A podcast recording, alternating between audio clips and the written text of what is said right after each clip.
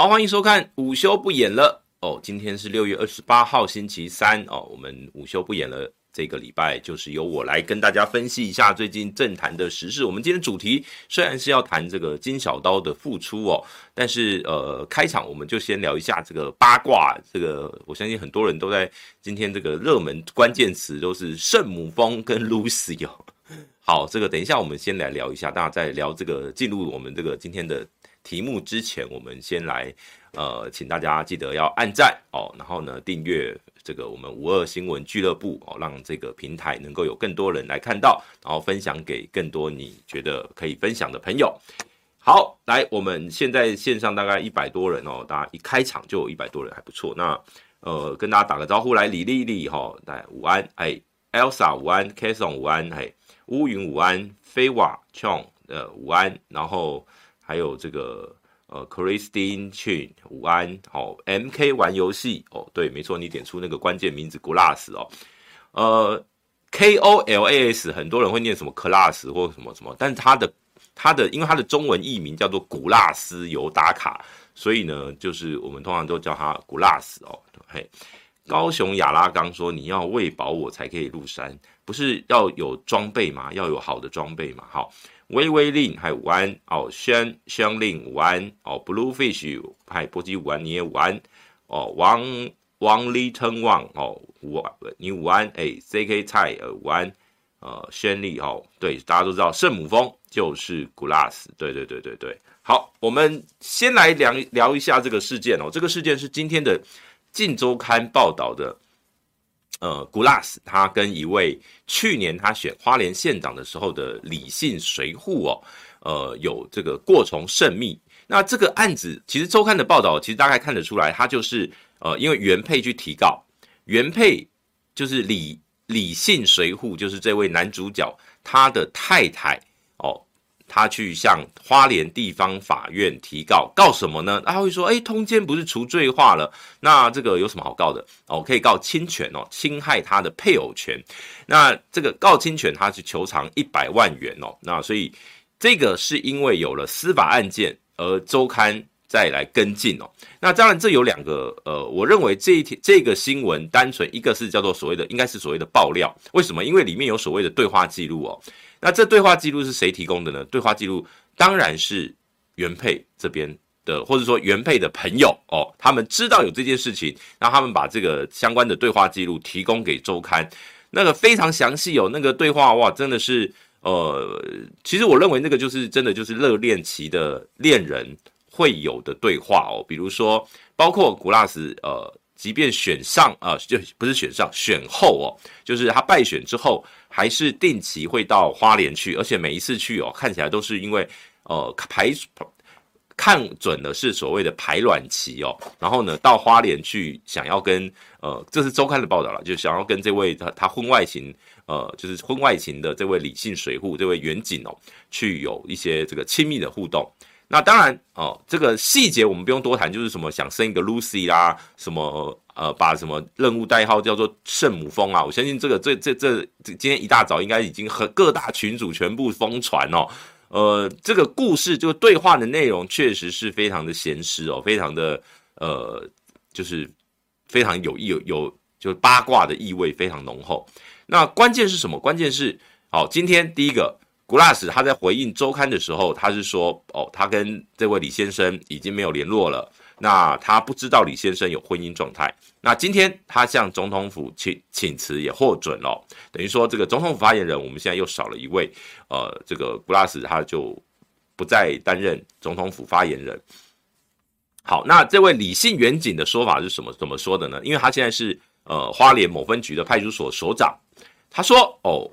这个我们的亲密对话仅止于对话哦，我们没有其他的亲密互动，我们就只有对这个对话而已。所以你的意思是说，这是打嘴炮吗？哦，原来是打嘴炮哦，讲的一副这个跟真的一样哦。那我我是认为啦，因为现在是进入到官司的这个过程当中，那李楠呢，其实他可以呃，他如果他现在是要修补跟他的太太的关系的话。那当然，他理论上应该就是把这段关系断了，然后呢，回到他的家庭。但他特别去不断的强调没有亲密关系，这代表什么呢？这代表他在帮 Glass 啊。我说，哎，怎么说？你怎么会说他没有亲密关系？怎么会是帮 Glass？不是帮他自己？哎，被告的是谁？被告的是 Glass 啊！侵害配偶权的是 Glass，Glass 是被告。他的被告的这个所呃针对的目的是他侵害我配偶的权利。那如果这个原诶原配的这个就是说这位李先生，李先生他说哦没有没有，我跟古拉斯没有发生亲密关系哦，所以只有这个对话哦。那相对来讲，在情节上就变得很轻微。那这就是所谓的要在法庭攻防上，这位李先生是站在古拉斯这一边的哦。那当然，因为里面有一些这个爱来爱去啊，什么我爱你啊，你爱不爱我啊，什么这这些，我认为在侵权的官司上面，呃，对古拉斯特不太是不利的啦，确实是不利的。但是因为呃，这个大家会知道说，诶，如果今天过去还在通奸罪的时代，通奸罪的认定哦，会很很仔细，一定要有性行为才叫通奸。所以呃，如果是用刑法的这个通奸罪去处理这个案子的话，很有可能就不成立，这是真的。就是如果今天是用通奸，因为你只有对话记录，你只有他们所谓的什么，好像是什么汽呃行车那个记录的轨迹哦，这个你只能证明他们有有互动有对话，但没有办法证明他们有亲密关系。可是呢，如果今天是呃用所谓民事官司打这个所谓的侵权哦，那对这位原配来讲，我认为相对比较有利，那应该会。古拉斯败诉的可能性是蛮高的。好，目前这个案子正在花莲地院审理当中，那古拉斯也就失去了他的总统府发言人哦这样的一个职务。Glass 过去有很有有蛮多的争议啦，其实最早的就是他在呃担任媒体工作的期间哦，就是他在原民台工作期间，曾经哦因为酒驾哦被判刑两个月哦，那那当然那个就是罚一颗罚金处理掉了。只是他当他呃二零一四年进入。呃，桃园市政府，他进入政坛是由桃园市政府当时的桃园市长郑文灿把他提拔去做所谓的桃园市原民局长。那他是从桃园开始从政，呃，所以一开始很多人都说他是郑文灿的人哦，他是属于这种所谓的灿系哦。可是呢，这一次从他从赖清德去入阁担任行政院长之后，他去担任行政院发言人。从那时候开始，他就被认为是所谓的赖系人马。呃，他在行政院发言人的的期间，他当了蛮久的行政院发言人。然后后来他呃，二零二零年的五五二零，就是赖清德上任之后，就是总统府因为选上了嘛，那他就进到总统府去当发言人。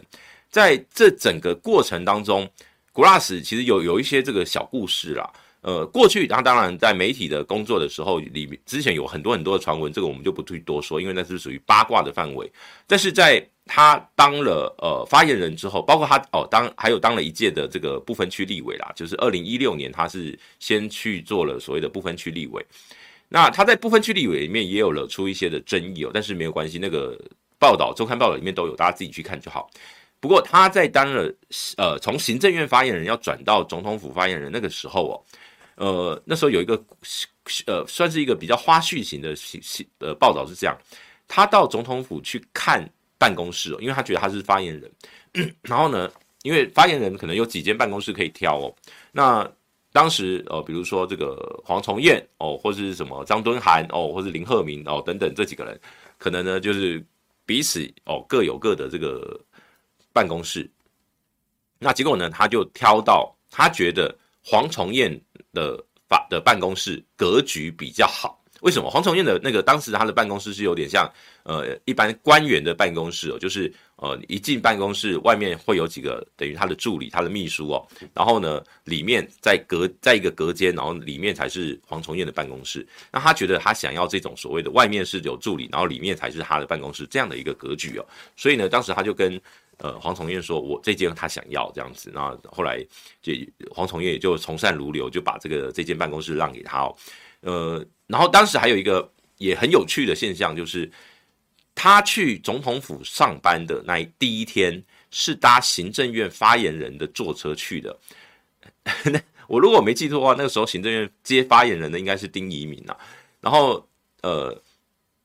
因为 Glass 说他他在总统府没有坐车，所以呢。”他就要求行政院的这个，就等于说他从行政院离职去总统府宣誓就职的那一天，他是搭行政院的坐车去总统府。那那一天行政院发言人的坐车就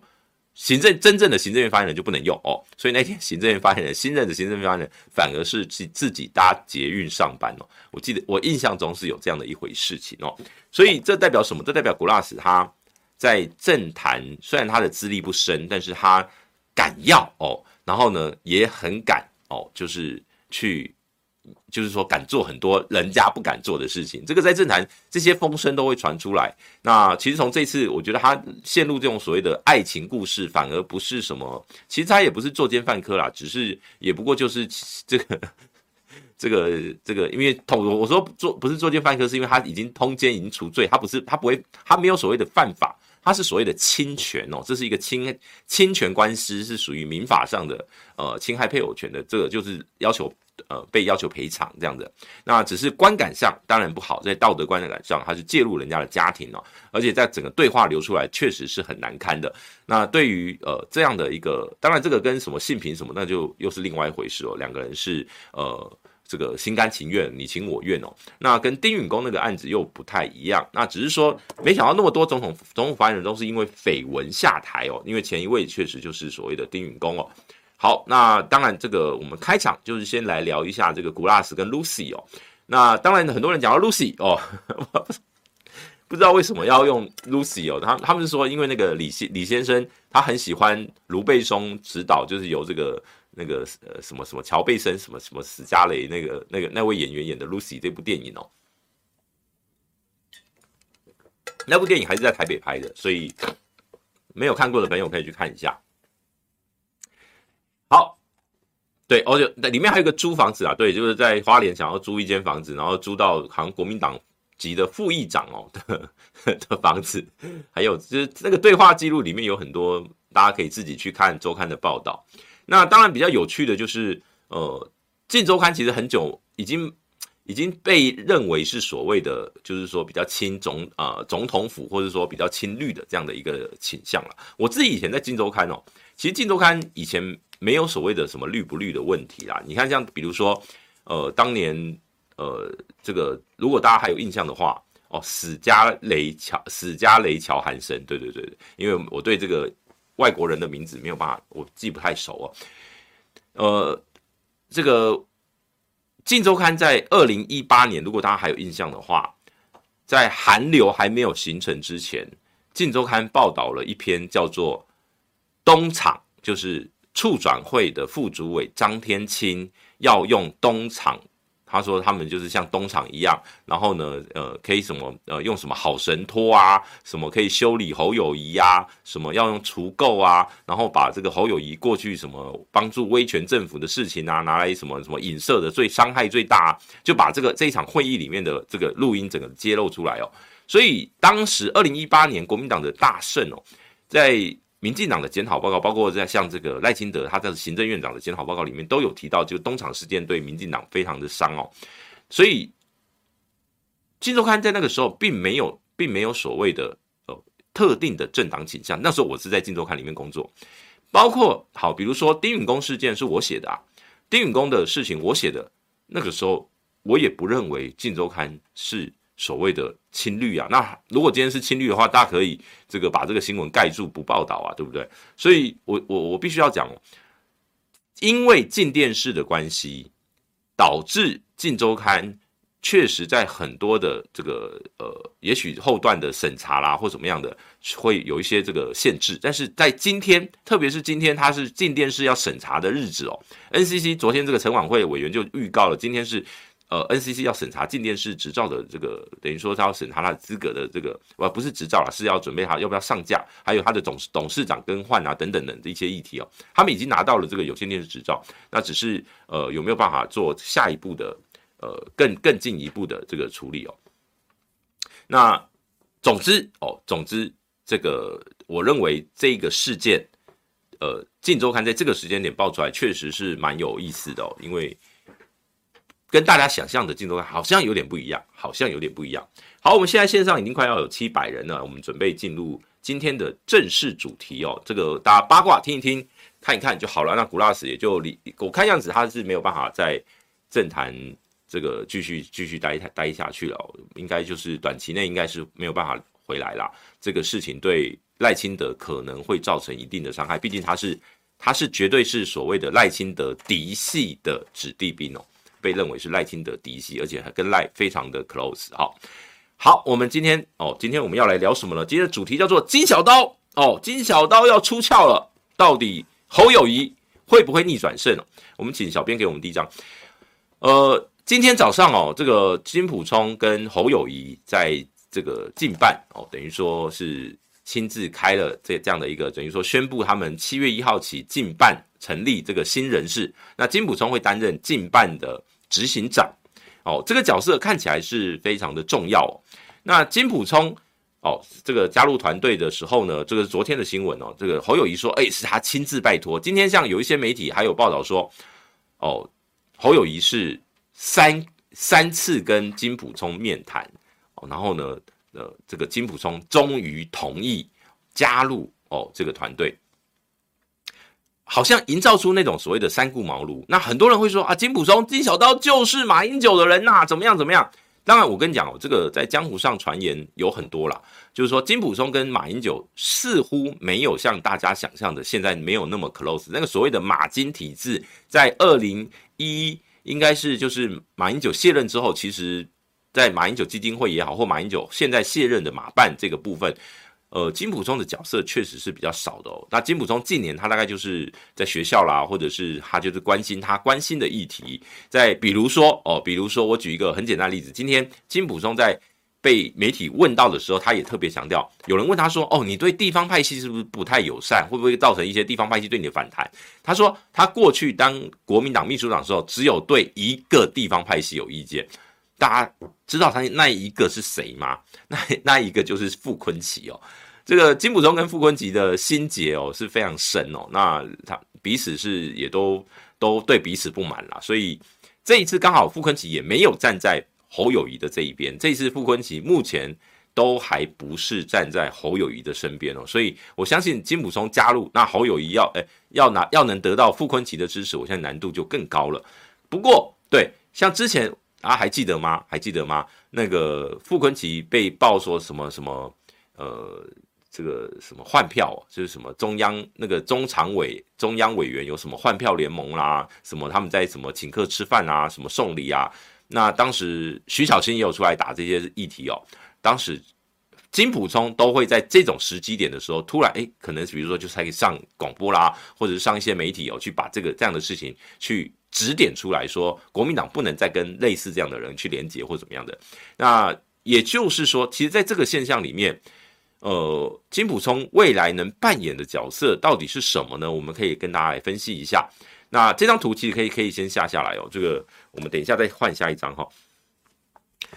金普聪他一定有他呃，就是能够带给侯团队的正面的效益。正面的最正面的效应是什么？是政治敏感度的部分。他是一个操盘过两次总统大选的人，二零零八、二零一二。而他过去其实很多人都讲金小刀有所谓的不败神话，就是他操盘的选举没有一次。败选哦，但是大家不要忘记，我没有要唱衰他。但是金小刀过去每一次的操盘老板，就是他负责操盘的辅选的对象，都叫马英九，他没有浮选过马英九以外的人。好，这是金小刀目前这把小刀最大的盲点哦，最大的盲点怎么说？他过去他跟马英九的合作无间，有很多主客观的环境。好，比如说他是马英九很信任的幕僚。他呃，他在马英九第一次的这个台北市长，一九九八年市长选举选上之后，他进入了市府里面工作，然后呢，又成为又帮马英九连任成功，再让马英九选上党主席，再迈向总统大位。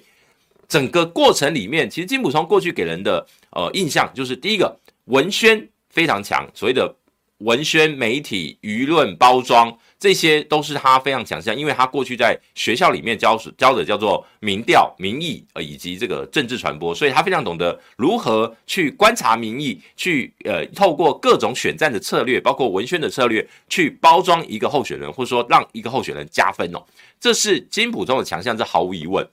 但是，但是疑问的问题就在于说，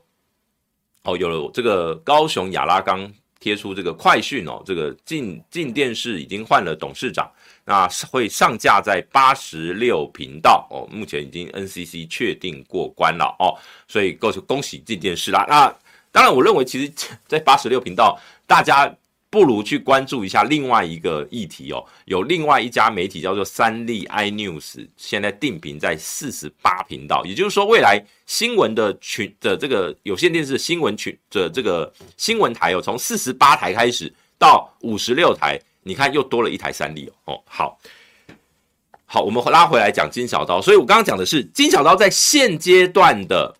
媒体的生态，现在已经不是所谓的电视、报纸、纸媒。为主流的媒体了，现在是一个以网络社群自媒体为主的媒体，这样的网络生态里面，它的操作模式还能够适用吗？过去金小刀所训练出来的，包括他的子弟兵，最擅长的是什么呢？最擅长的其实是呃，就是包，就是主打，他们会把一个议题打成，比如说呃，二零一二年最经典的案件叫做宇昌案哦，他会结合。他的比如说，呃，立委、党团哦，党部，然后呢，所所有的党能够用的资源，把一个案件打成，就是像，其实我觉得有点类似像这一次新北卫药案，整个民进党的一个模式，它不见得是一个真正的弊案，因为宇昌案后来最后到了呃司法啦，或者是说这个相关的一些后续哦，都没有后续，都都后来证明就是这个蔡英文没有事哦。可是，在选举的过程当中去打这个案子，就有点像是，比如说过去的这个新票案啊，或者这种案件，打成政治案件，但是在选举的过程当中是有效的。二零一二年的选举，其实蔡英文本来气势非常强哦，他甚至一度在很多的民调里面跟马英九，甚至是呃，等于说是非常 close 哦，在选选举前的大概一两个月，很多的民调都显示两个人是五五坡。可是当时马呃金溥聪对宇昌案这个议题就是坚持一定要打，而且呢，他对马英九会胜选的估算，他就是估大概六到八趴能够赢六到八趴的选票，最后是赢大概八十万票左右，刚好就是大概八趴哎六趴左右的这个差距哦，所以那时候那时候整个国民党里面就觉得金溥聪的呃估票非常准哦，他也认为说呃金溥聪确实是一个很会操盘选举的人。这是对马英九的状况，而且那一年关键也是在于说最后的最后的关键时刻，所谓的九二共识赢了，那个王雪红啦、郭台铭啊等等纷纷跳出来去支持所谓的九二共识。那这是那个时候的时空背景。二零一二年蔡英文的第一次败选是败在金溥聪手上，你可以说是他操盘的没有问题。那当然，马英九这个产品本身，我相信很多这个现阶段在我们聊天室里面的这些朋友。讲到马英九跟侯友宜，你认为谁是一个比较好的产品？我们现在可以投票嘛？就是你，我们请小编就弄一个投票，比如说金小刀，你觉得浮选马英九跟浮选这个侯友宜，谁谁比较有？就是说谁会比较呃是好的产品哦？谁是比较好的产品？好，他因为他目前人生只有浮选过马英九，那这次是第一次浮选马英九以外的人哦。那我觉得确实是可以观察一下。那像呃谢龙介也进入他们的辅选团队里面担任好像什么组织部的这个副召集人，组织群的副召集人，不是不要这样问啦，那个小编不要这样问好不好？不要用那个谁是比较好的总统候选人，不要这样问，题目可不可以？我们这个票选的题目可以先删掉，可以先拉掉。要说马英九跟侯友谊谁是比较好的产品，好吗？浮选产品，好，我们没有要他，我们没有要马英九选总统，嘿。谁是比较好的产品，或者说比较好包装的产品，类似这样好浮选的产品哦。我没想到这个 用用了一个总统候选人，变成所有百分之百都是马英九，我的妈！因为用总统候选人会容容易让人家误解，说好像我们在拱马英九一样。对，不不是，我们没有要拱马英九，我们只是强调金溥聪他浮选过这两个人，哪一个是比较好的产品，让大家去投票而已。好。我们念一下抖内哦，这个圈丁运说哦，波基中午好，期待阿北大战金小刀，精彩可期。好，确实哦，确实这个等一下我们也会聊到柯文哲的这个后续效应。现在对老实说，对民众党来讲，他最大的困境就是没有一个好的操盘手。现在民众党基本上，我认为是靠着柯文哲一个人的魅力不断的往前冲哦，然后加上蓝绿不够力，然后柯文哲就会在里面得到最大的获利哦。可是呢，这个这样的一个模式，短期内目前看起来有效，长期还要再观察。为什么？像这一波民进党开始狂打柯文哲了。柯文哲有没有办法从这种比如说两岸服贸、货贸这些议题里面？上个礼拜，如果大家不知道这个这个状况的，可以到我们上个礼拜的影片哦。陈志汉小这个战狼小姐有解释，他们在打打讲讲这个两岸服贸、货贸的这个议题里面，到底是怎么？这个议题到底怎么冒出来的？但是我跟你讲，在绿营他们今天打选举的这种选战的模式哦，我没有要跟你讲真理，我没有跟你讲是非，我只是要告诉大家你是什么样的人。这个模式跟金溥聪当初在打宇昌案其实是很类似，包括在打新北卫药案。如果今天不是因为那个检科学根据事实查核中心真的就是那个东西没有办法去造假去捏造的，就已经说是现在至少细致的部分已经全部是乌龙，板桥还要等这个毛发检测，否则民进党一定把你往继续往死里打，打到你看侯友宜光是一个卫药案他就已经被打到现在很多民众很多的这个一般的老百姓。包括你看，昨天那个大牙，他要去写黑人信这个 Me Too 的这个文章里面，开头都还要讲新北的下药案。大家对这种这种呃幼儿园的喂药或下药喂毒等等的事件，还停留在第一印象，都会觉得那是一个真真实实发生的事情。可是实实际上，现在其实进入司法检调、毛发检测的阶段。老实说，我我认为这个事件。对绿营来讲，很有可能那个回力标是会打回去的哦。但是因为司法减掉可能呃，如果他是六月初去做这个验呃验验毛法或怎么样，六六月中最快也要到七月底才这个结果才会出来，所以还需要一段时间哦。那这段时间就会各自去表述。好，感谢 An Chen 哦，你的这个董内的贴图哦，谢谢你哦。好，那呃这个对，没错，所以呃。刚突然突然插到这个哦，因为斗内讲到柯文哲的这个部分，阿贝需要的柯文哲需要的就是类似像金普聪那种专业的选战操盘手，你不能永远都是。一群哦，他常常讲，他说他说他都会讲说哦，我相信什么众人的力量一定大于个人的力量啊，什么众人的智慧一定大于个人的智慧啊，所以要相信众人的智慧什么。可是通常在一个团队里面哦，像这种众人的智慧就发生什么事情呢？就是所谓的两岸服贸这个议题，就在众人的智慧在讨论的过程里面流出去了哦。那结果呢？呃，绿营就是很简单，我就是先打你是中共同路人，我就先把你贴上你是要。呃，重启服贸，然后呢，你背叛太阳花哦，等等等等等。好，那当然这个议题我们晚一点再来聊。好，我们请小编给我们下一张。既然金小刀要要要出鞘了，我们来分析。我们现在就来分析侯友谊最近到底碰到哪些问题？是金小刀，我来我会在这边分析说金小刀有没有办法解决。好，第一个问题是这张表格是小笠原欣幸老师哦，就是这个日本的这个学者。他把六月上旬哦，目前公布的所有民调哦，这个沙卡都里面的民调，每一份民调的这个调查日期啦，哦，这个三个人的这个比重啊，把它全部列出来，你会发现呢，没有一份侯友谊是排在第二名以上的哦，全部侯友谊。呵呵做老三哦，呵呵做老三，这是六月上旬公布所有民调。其实这里面五份民调，还有一份没有列进去啊，有一份是比较小的民调，叫关键调查。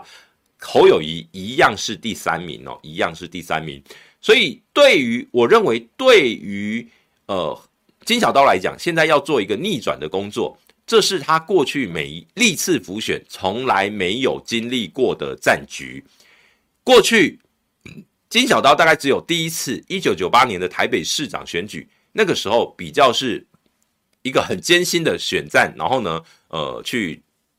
因为那时候陈水扁的民意支持度很高啦。那当然，在台北市整个局，只要今天蓝军是团结的，基本上蓝营还是会大于绿哦，在那个时候的盘势，所以我我还是不认为那个时候叫逆风。可是这一次，目前现阶段真的是逆风，而且逆的。蛮严重的哦，所以呃，这个我认为现阶段侯友谊碰到的第一个结构问题就是，你侯友谊，哎，就金小刀啦，金小刀要加入侯友谊团队，第一个难题就是你要怎么样快速让侯友谊从老三的地位爬升，好，这是他面临的第一个问题。你看六月上旬整个这几份民调，他呃这个小议员老师用了一个平均哦，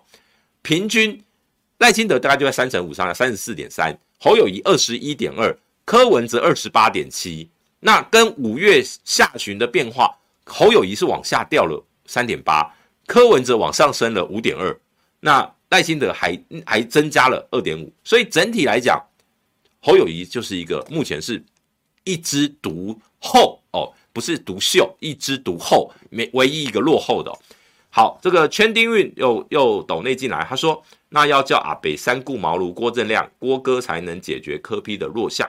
其实不见得郭正亮啊，其实像这个昨天我看他民众之声邀请蔡正元委员去哦，我觉得蔡委蔡委员他自己现在都是以这个选战医诶选战医生来来自居哦，就说他可以诊断各个阵营的这个状态。当然，蔡正元委员他有他的一个观点，比如说他在讲那个私立大学学费的议题的时候，他认为国民党应该要加码，应该要呃给予这个这个更多的诱因哦，他不应该说是政策买票，他说这样就等于失去了年轻人的选票。可是这个，我跟你讲，这个这个，如果今天国民党也许可以这样做，但是民众党或柯文哲绝对不能这样做。如果今天柯文哲去加码的话，柯文哲人设就崩坏，柯文哲连他的基本盘都会坏掉。所以，呃，这个这种选战的策略要按照，比如说马英九可以的，侯友宜不一定可以。这个关键就在于说，你要因，嗯，那个叫因材施教哦。所以，不同的人还是有不同的处理模式。好，那。呃，三顾茅庐，郭正亮亮哥目前看起来，呃，比较不会想要这个这个这么近距离的去参与啦哦，而且不要忘记哦，今天沈大佬提出了那个亮晶晶名单，亮是郭正亮，晶晶哦，两个晶哦，其实是金普聪跟王金平哦，那现在王金平也进去了，这个金普聪也进去了。听说哦，这站在蓝军的立场，他们是说，哎，亮哥其实都有在做媒体上面的这个帮忙，这个我不知道，因为亮哥在我看来，亮哥就是一个，呃，其实就是所谓的评论员也好，或者说学者的身份，他在评论时事哦。好，我们请小编给我们下一章。所以第一个，对，第一个就是呃，我想是民调的难题，这是金普通的强项，他有没有发现侯友谊在哪哪一些族群特别差，他得要花一点功夫去处理。好，所以你看这个标题就是日学者点出关键，赖清德稳定，柯文哲上升，侯友谊苦战。好，我们来再请小编给我们下一张。好，这是这是我们刚刚讲到民调的难题。好，我们再来抽丝剥茧，侯友谊第一个最结构性的难题是什么呢？当然就是年轻族群啊。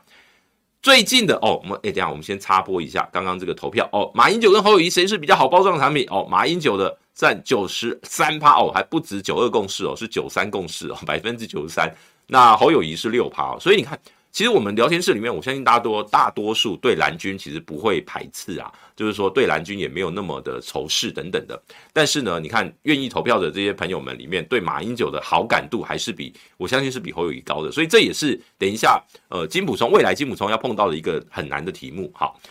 那呃，我为什么秀这张的原因，是因为侯友宜现在最大的真正我跟你讲结构性的难题，第一第一关就是年轻人讨厌国民党，年轻人讨厌侯友宜，你要怎么救？现在所有的呃四十岁以下的，就是说所有民调里面四十岁以下，侯友宜能拿到两成，能拿到两成就已经是高标了，大部分都在一成到两成这个区间里面，就是一成多哦，一成多那。也几乎没有什么太大的这个起伏哦，就大概就是稳定的在一成多不到两成这个在这个区间里面，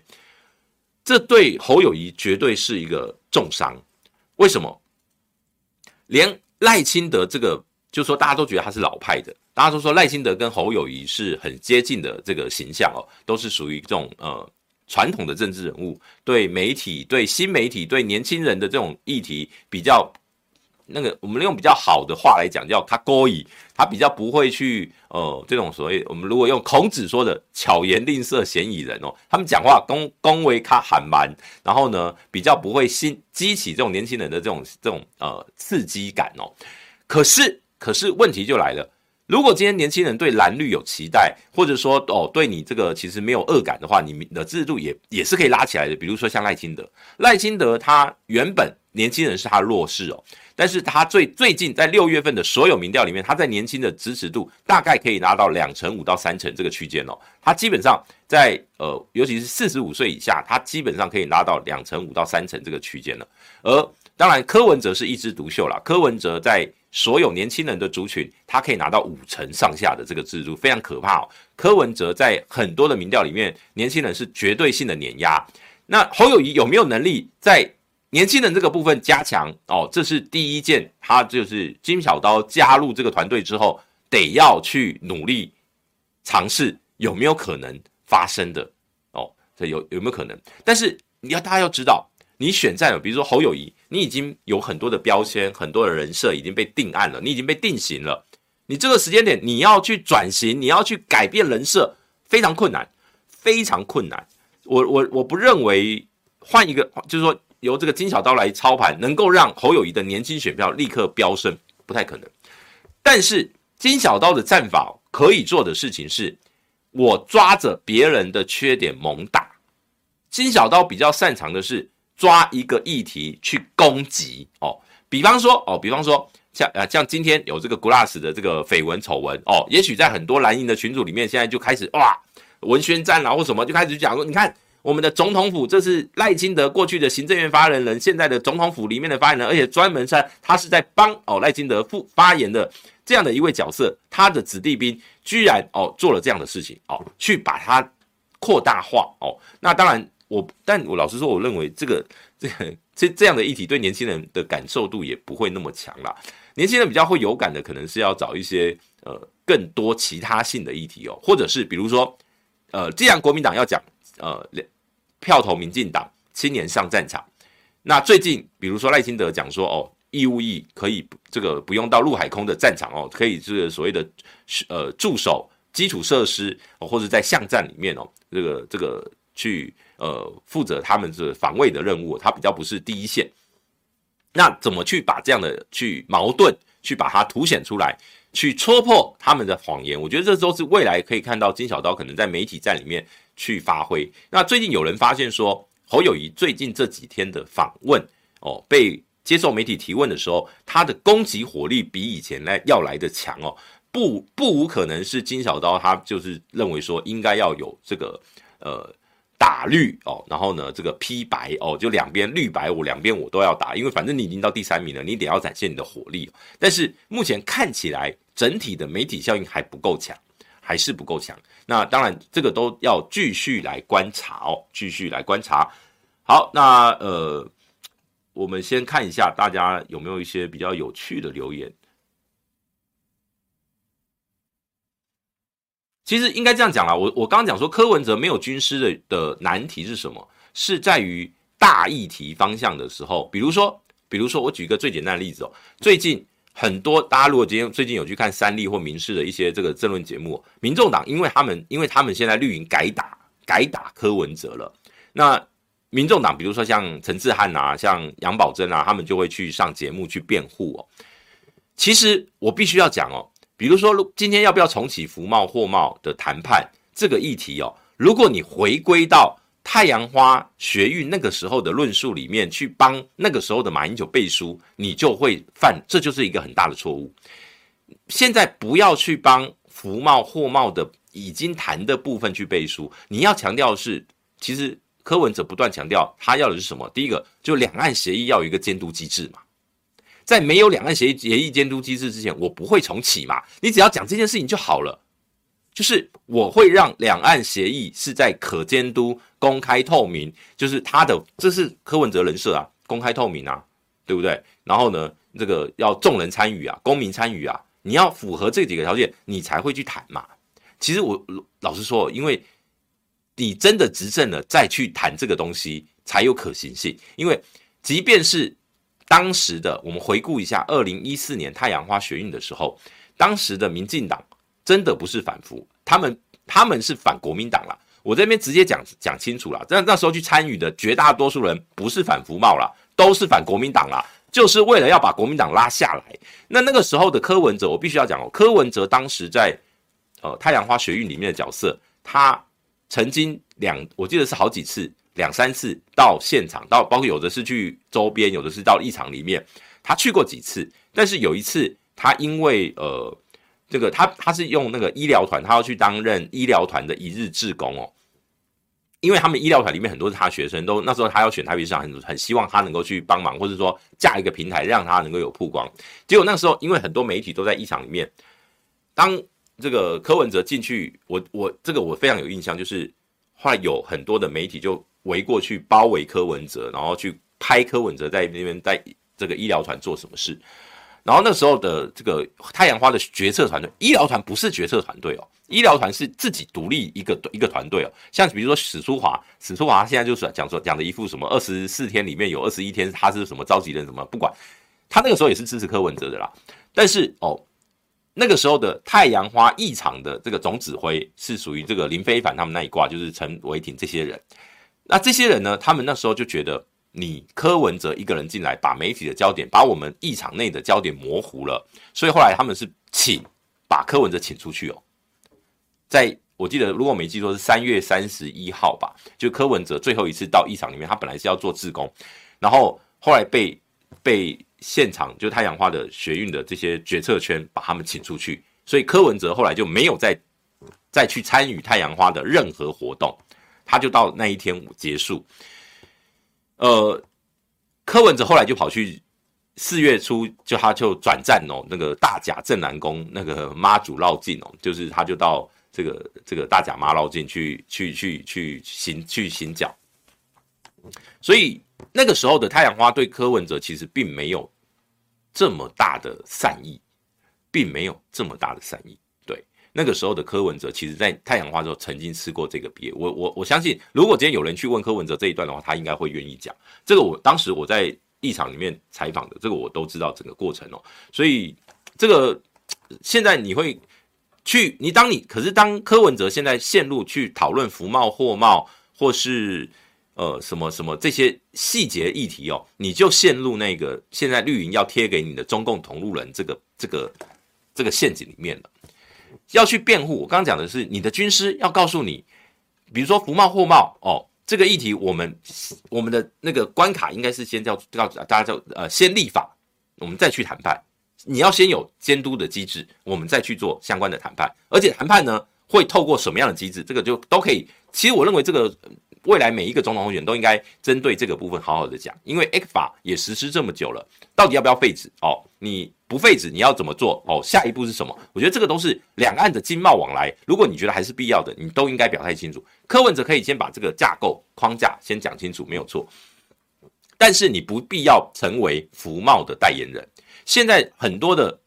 民众党去。强去上节目或怎么样的时候，会变成好像，哎，我在帮服贸辩护，服贸没有那么严重哦，签了服贸协议就会有四百万人没有工作吗？就会怎么样吗？哦，你这样你就你就会陷入当时马政府的困境，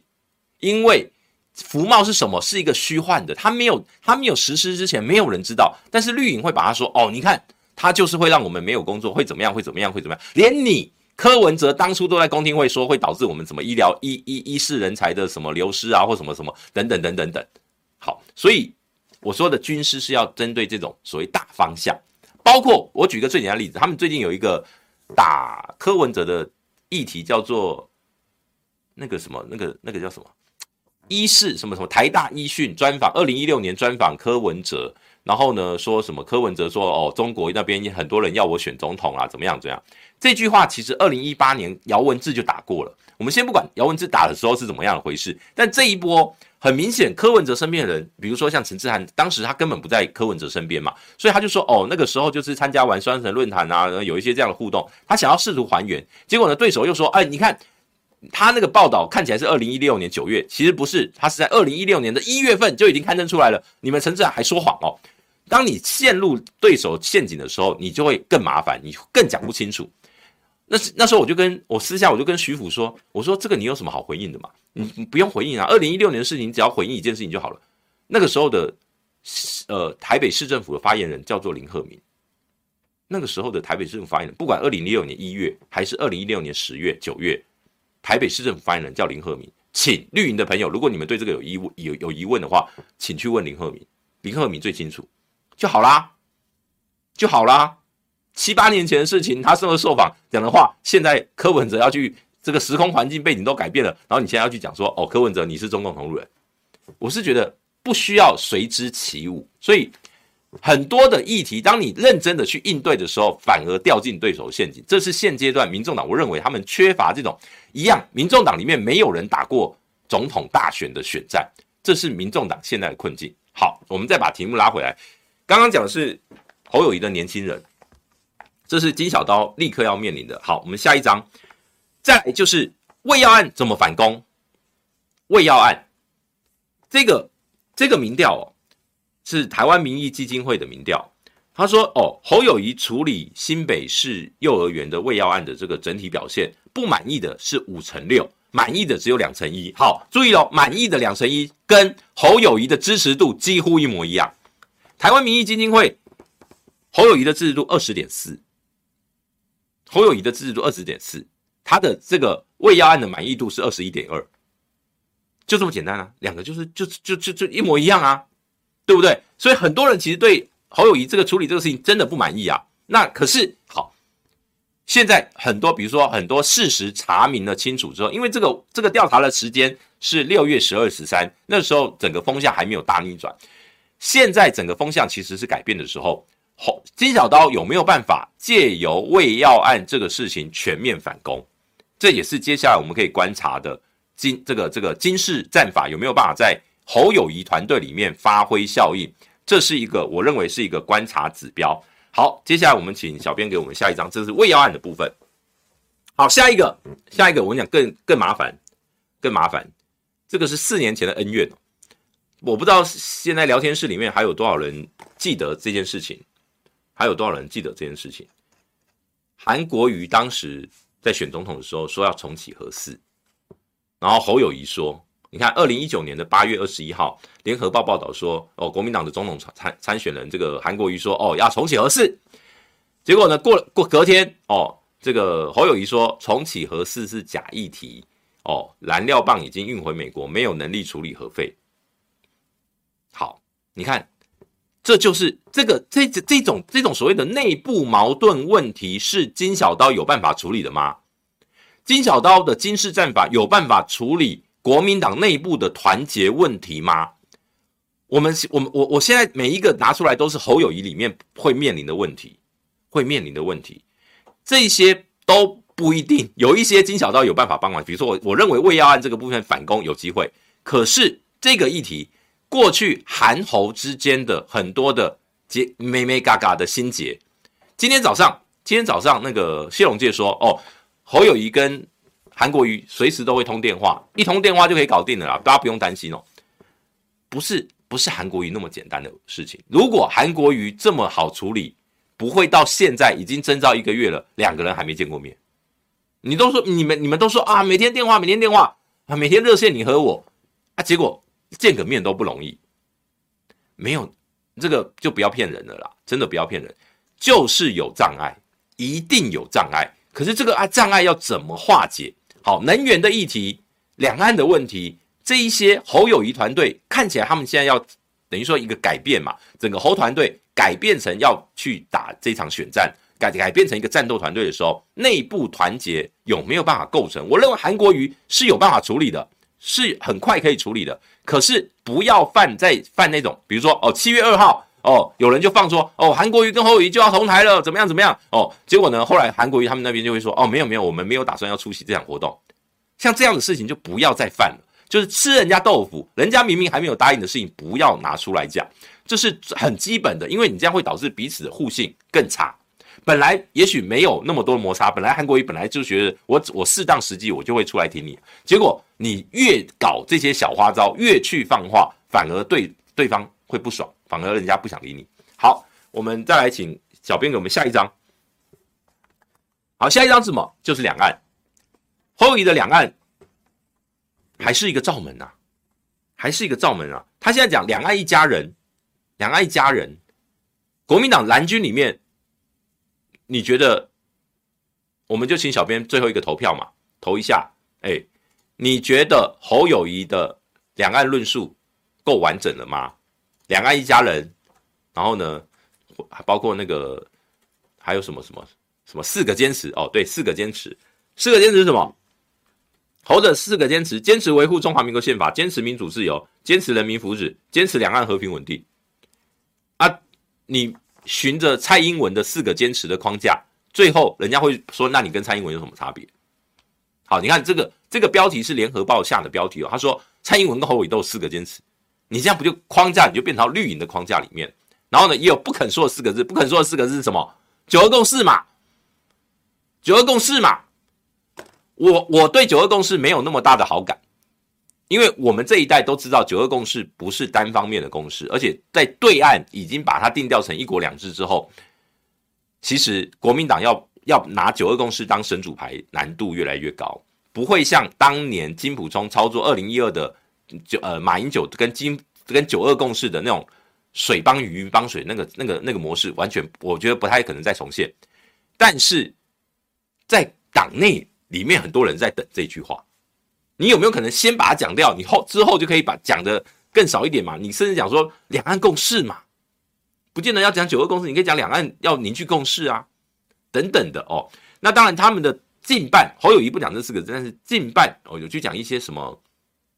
九二共识就是基于什么中华民国宪法的事实什么等等等等，就是有有一些这样的一个论述了。我们不管，但。两岸论述确实也是侯友宜现在的一个挑战哦，所以那个我觉得这样那个配图配的蛮好，就是一个挑战。好，那我们请小编再给我们下一张。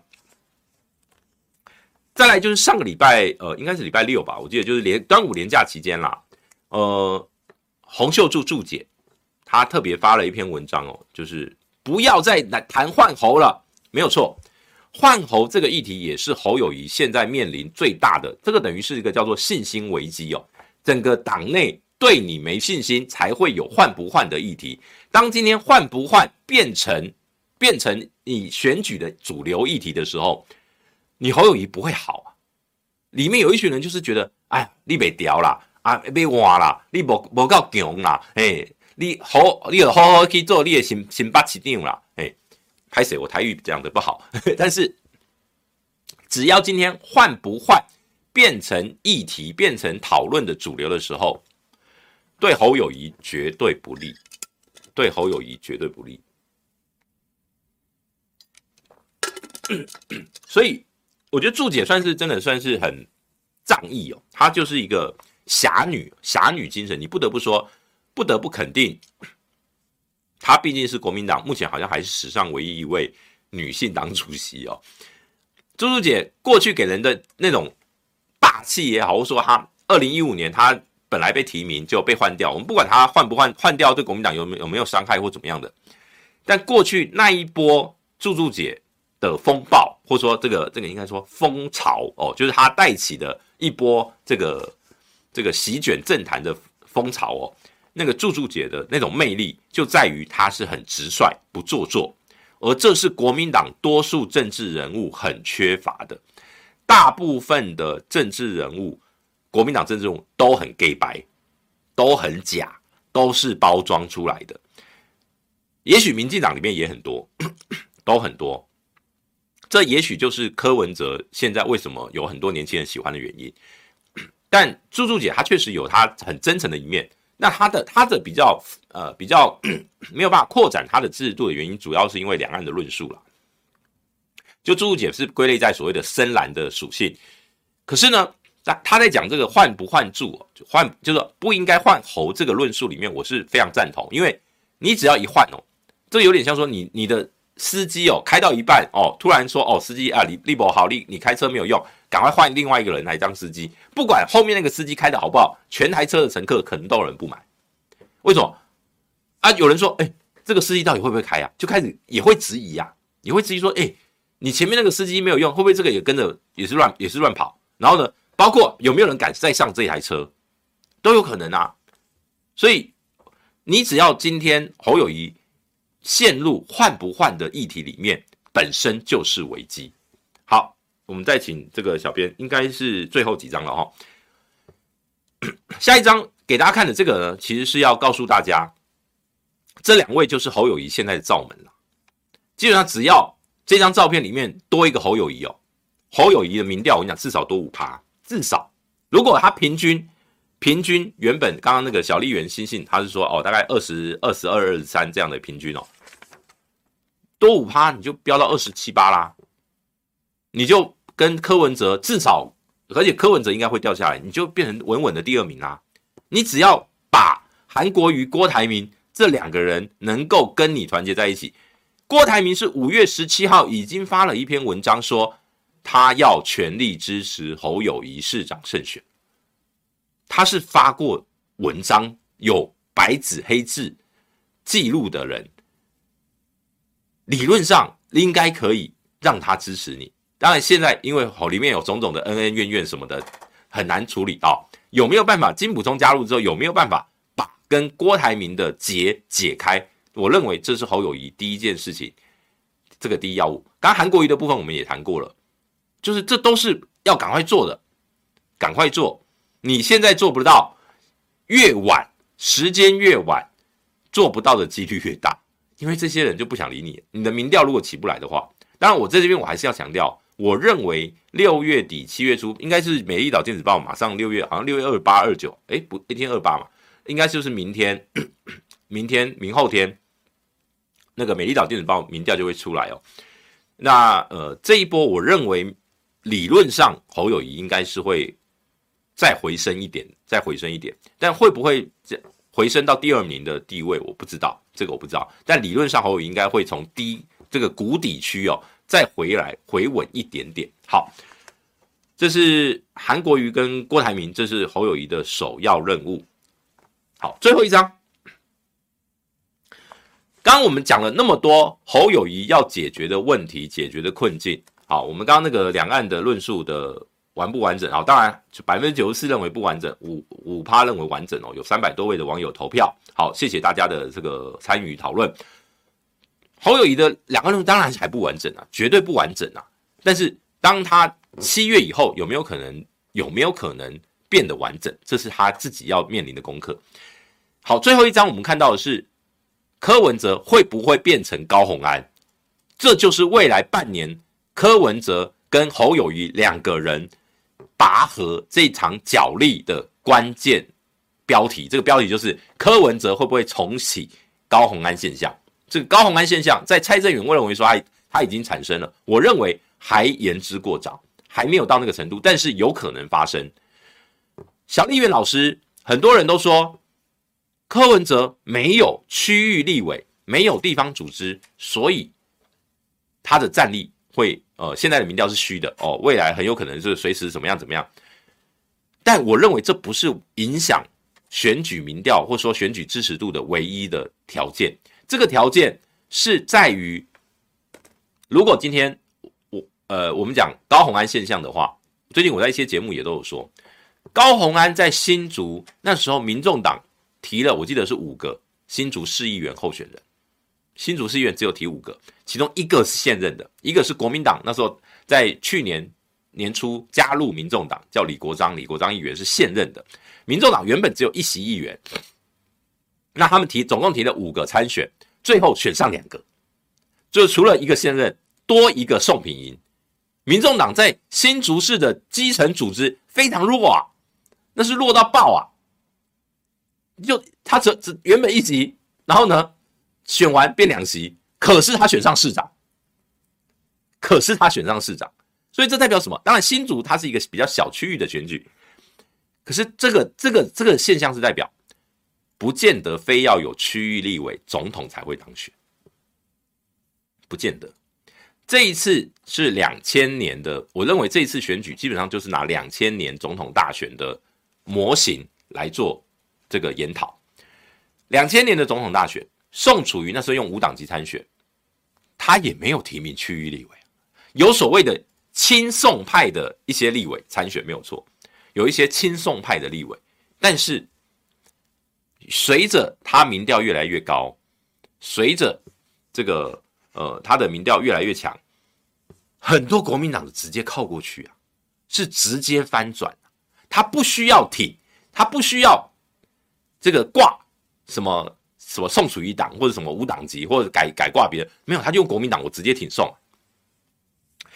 所以我认为高虹安现象的关键时间点应该是在今年十一月以后。为什么是十一月？总统、立委全部登记完毕，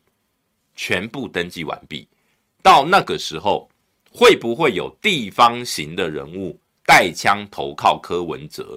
那当然，关键就是柯文哲要稳定维持在至少第二名，而且要把侯友宜的民调甩开。那如果里面多了一个变数，比如说郭台铭参选，郭台铭参选侯友，呃，柯文哲自己都说，如果郭台铭参选，他的民调会掉。我认为，如果郭台铭参选，基本上这锅粥就是保送赖清德的局了啦。只要郭台铭独立参选，这一局就是保送赖清德。所以，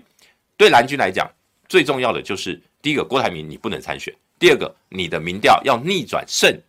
柯文哲，否则高虹安现象很可能会发生。好，我们最后哦，最后一点时间念一下斗内。炮强说，波基最近晚上没直播可看，要不要跳下来取大取代朱大？我指的是直播的部分。呃，目前因为我我不好意思哦，因为我没有这个相关的直播的设备啦，我也目前的我的时间上面也比较麻烦哦，比较卡哦，就是呃，我我我不是像像朱大以前，他是因为他是专职做直播，他有好的设备，他有整个团队，那包括他的上节目的频率没有像我这么多啦，所以。他的时间配置，他有他的一个时间配管，所以我目前还没有考虑去增加直播，目前还是以每个礼拜三在呃午休不演了这边。那另外就是我电台可能每个礼拜会有一天的这个时事的评论，至少一天的评论啊，就是电台的部分。所以呃这个部分就请大家这个多多支持。好。那今天呢？哦，今天时间很快哦，一个小时就很快过去。我感谢现在线上有一千六百多位的朋友来到我们这线上，我们就继续聊这样的议题哦。宣战哦，还有大概不到呃，剩不到两百天了，一百九十多天。那希望希望大家呃，就是我们就是像我就是来观察这场选战的。我像比如我今天我就是纯粹分析侯友谊的弱势在哪边嘛。那金小刀有没有可能逆转？我不知道，但是。我认为，我认为里面有很多都已经不是当年的金小刀擅长能够操盘的议题了，都不见得能够成功了。所以基本上，我认为金小刀就是观察，我们就继续观察他呃未来有没有可能呃